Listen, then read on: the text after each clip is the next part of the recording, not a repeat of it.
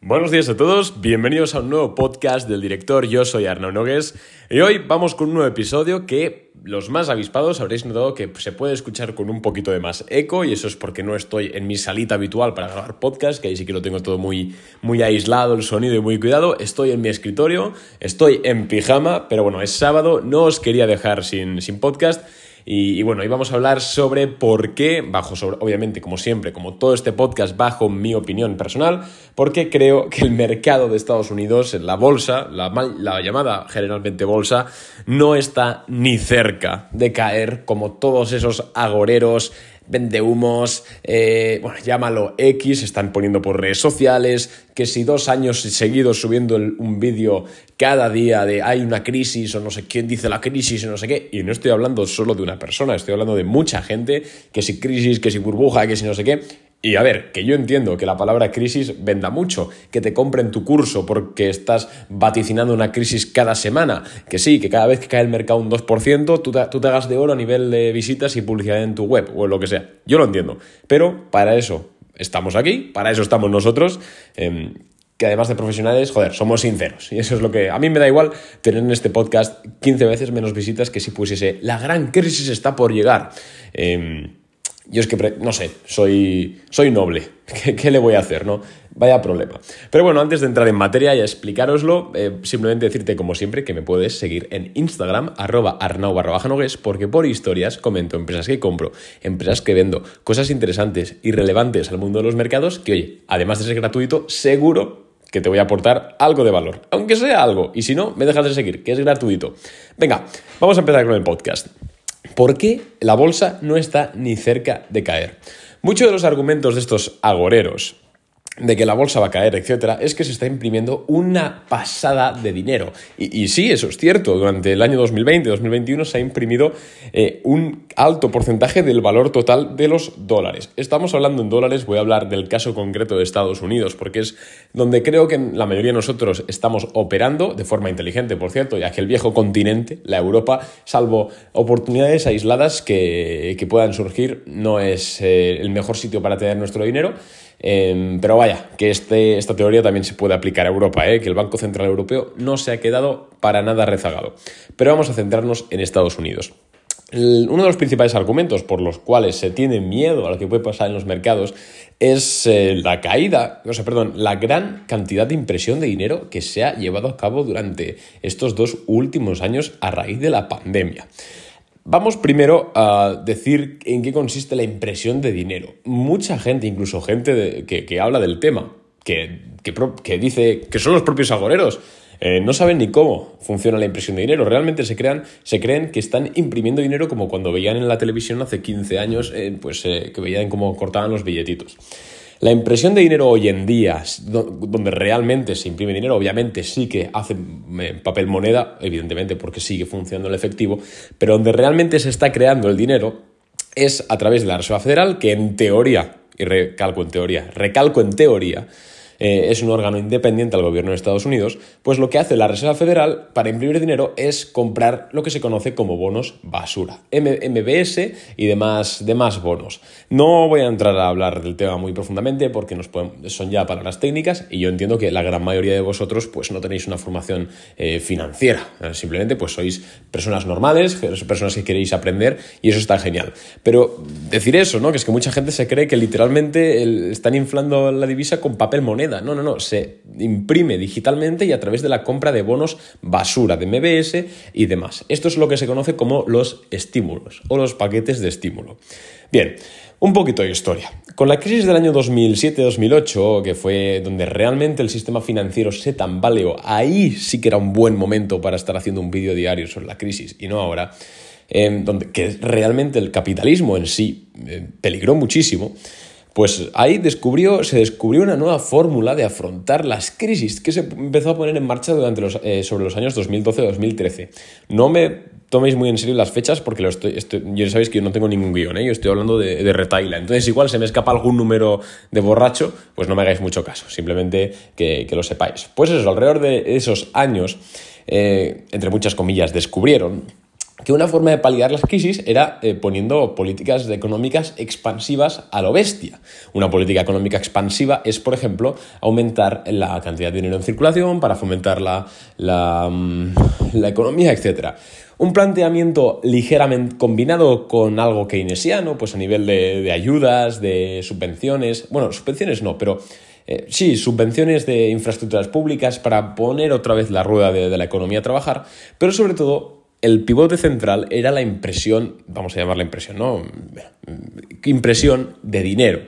De esta forma, sí, estabas devaluando el dinero que tenías antes, estabas devaluando el poder adquisitivo de los ahorradores, pero lo que conseguías a cambio era que, joder, la economía se medio adulterase, darle un poquito de esteroides a la economía para que pues volviese a flote. Y ha funcionado, y de hecho, eh, a partir de no sé qué año, ¿no? Pero se están fijando, bueno, se han fijado históricamente eh, objetivos de inflación anual. Y es que cada año, en teoría, los bancos centrales lo que quieren es que la inflación suba en un 2, se sitúe entre un 2 y un 2,5%. Es decir, es positivo para la economía que haya una impresión de dinero, porque esto pues, ha descubierto que incentiva, etc.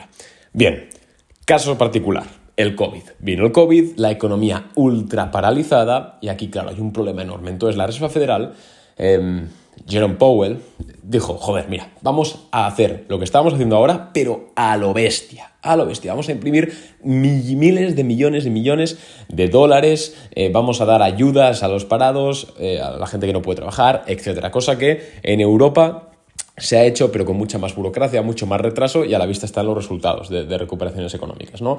Eh, pues en Estados Unidos pasó eso. Y en efecto, Estados Unidos ha conseguido sobrepasar la crisis económica o la mini recesión del COVID debido precisamente a esto. Los estímulos no es algo malo, es que está muy demonizado por la opinión pública, sobre todo en Internet. Pero joder, eh, ustedes saben lo que hubiese pasado, dónde estaríamos ahora si no hubiese habido estímulos o hubiese habido muy pocos estímulos. Ustedes saben dónde estaríamos ahora. Estaríamos, eh, bueno, yo no porque vivo en Europa, pero en Estados Unidos pues estarían eh, buscando gente para... buscando los perros para comérselos. Igual no así, ¿no? Pero me entendéis un poco la, alegoría. Entonces, la referencia, perdón. Em, un poco eso, o sea que tampoco hay que demonizar a Jerome Powell ni, ni hay que nada, no. Esto era algo que había que hacerlo y punto. Y yo creo que es de las formas más acertadas en las cuales se ha podido hacer. Obviamente es una opinión personal, pero yo creo que se ha conseguido bien. Y, bueno, ahora estamos en ese periodo de que bien, ya hemos conseguido surfear la ola y ahora todo tiene unas consecuencias en la vida. Y las consecuencias es que obviamente el dinero se ha devaluado. Tenemos un problema en el cual la cesta de la compra está subiendo, el IPC eh, está subiendo, ya está situado en un 5,5%, en Estados Unidos 5,4%, perdón, 5,5% es en España. Y bueno, pues en definitiva esto lo que hace es mermar la capacidad de consumir, de consumir del ciudadano. ¿Por qué? Porque los sueldos no han subido, igual que ha subido la inflación. Sí, aquí tenemos un problema. Y el problema es que, como he dicho, los sueldos de la gente normal no han subido como ha subido el precio de pues, la comida, la alimentación, etc. El IPC, la cesta de la compra. Entonces la gente tiene menos poder adquisitivo y va a tener menos dinero para gastar. Y esto podríamos extrapolar que se va a repercutir en la bolsa y pues las empresas van a tener peores resultados empresariales. Sí, cierto es. Pero hay una variable que no estamos teniendo en cuenta. Y esa variable es que la Fed, la Reserva Federal, ha encontrado el santo grial, ha encontrado un botón en el cual le das y se arreglan todos los problemas. Y ese botón es la impresión de dinero. Y por cada 5 dólares que se imprimen, más o menos, un, eh, uno va a la economía real, es decir, va al ciudadano, va a, sí, pues a la economía de real, la de pie de calle, em, sí, la de pie de calle, y 4 dólares se quedan en Wall Street. 4 dólares. ¿Por qué? Pues porque el dinero vale menos, los inversores, eh, al final, pues ese dinero que se crea de compra de bonos, etcétera, todo queda en casa, para que me entiendas, y prácticamente pues va a recomprar acciones, eh, pues los fondos de inversión compran más posición porque em, a nivel de valor se han diluido las posiciones, ya que los dólares valen menos, entre otras cosas. Entonces, de cada 5 dólares que se imprimen, 4 se quedan en Wall Street y uno va a la economía real. Obviamente esto no va a ser para siempre puede ser a muy largo plazo. Estamos hablando igual 20, 30 años, 40 años, pues que nadie lo sabe porque esto es nuevo. Pero lo que está claro es que este año no va a explotar todo esto porque todavía queda muchísimo recorrido y la podríamos liar muchísimo más. Podríamos estar imprimiendo como borrachos y sí que es verdad obviamente que la Reserva Federal ya está eh, remitiendo un poquito los, estímulos, algo evidente, porque ¿para qué vas a estar imprimiendo dinero a mansalva si realmente ya no hay un, un problema latente? Pero sí que es verdad que a nada que se empiece a torcer las cosas, que se empiece a torcer, a torcer los mercados de nuevo, van a hacer otra vez lo mismo, van a empezar a, imprimir dinero, ese ratio de 1 o 4 eh, de dinero, de nuevo dinero, se va a quedar en Wall Street y por eso suben las acciones, por eso en este mercado irreal que hemos creado a partir de abril de 2020, eh, que ha sido una subida vertical, no, es un cambio de paradigma total, es un mercado nuevo, no es el mercado en el cual nosotros estudiamos, no es el mercado que te enseñan en la universidad, es un mercado totalmente nuevo, ultra desconectado de la realidad, que hay que, aunque esté desconectado de la realidad, se puede entender y se puede ganar dinero ahí. Por eso es que me parece muy hipócrita que esta gente esté diciendo que viene una crisis, que viene no sé qué, y te den este motivo de que sí, que hay impresión, que pasa esto, que menos poder adquisitivo. Sí, sí, sí, pero es que a nada que el mercado caiga un poco o que haya cualquier signo de recesión, ¿qué van a hacer? Pues otro paquete de estímulos y para arriba de nuevo. Y esto no sabemos cuándo va a tener un fin. Eh, estamos quizás como en los años 2000, cuando empezó, pues 2000, perdón, los 80, con la revolución de la banca, que todo acabó luego en 2007, con una hostia increíble. Pues puede ser, no lo sé, no soy Nostradamus. Pero lo que voy es que no os dejéis asustar por titulares de crisis, no sé qué, y vendáis todo porque es que podéis perder mucha pasta, podéis perder mucho dinero.